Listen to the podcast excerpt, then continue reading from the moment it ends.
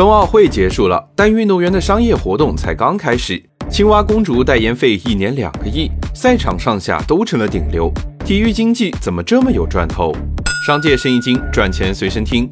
一场冬奥会让青蛙公主代言费涨到了两百五十万美元，费用堪比一线艺人。青蛙公主这么挣钱，背后离不开她的经纪公司 Endeavor 味美。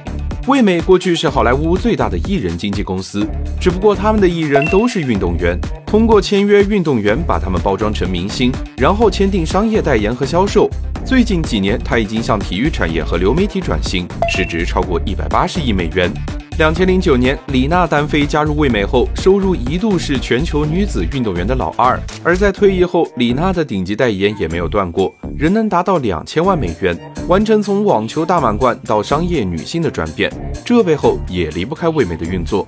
在国内，味美也是最早和中超 CBA 合作的公司，而国际上，意甲、美国职业棒球大联盟、国际篮球联合会等多个媒体版权也都被味美掌握。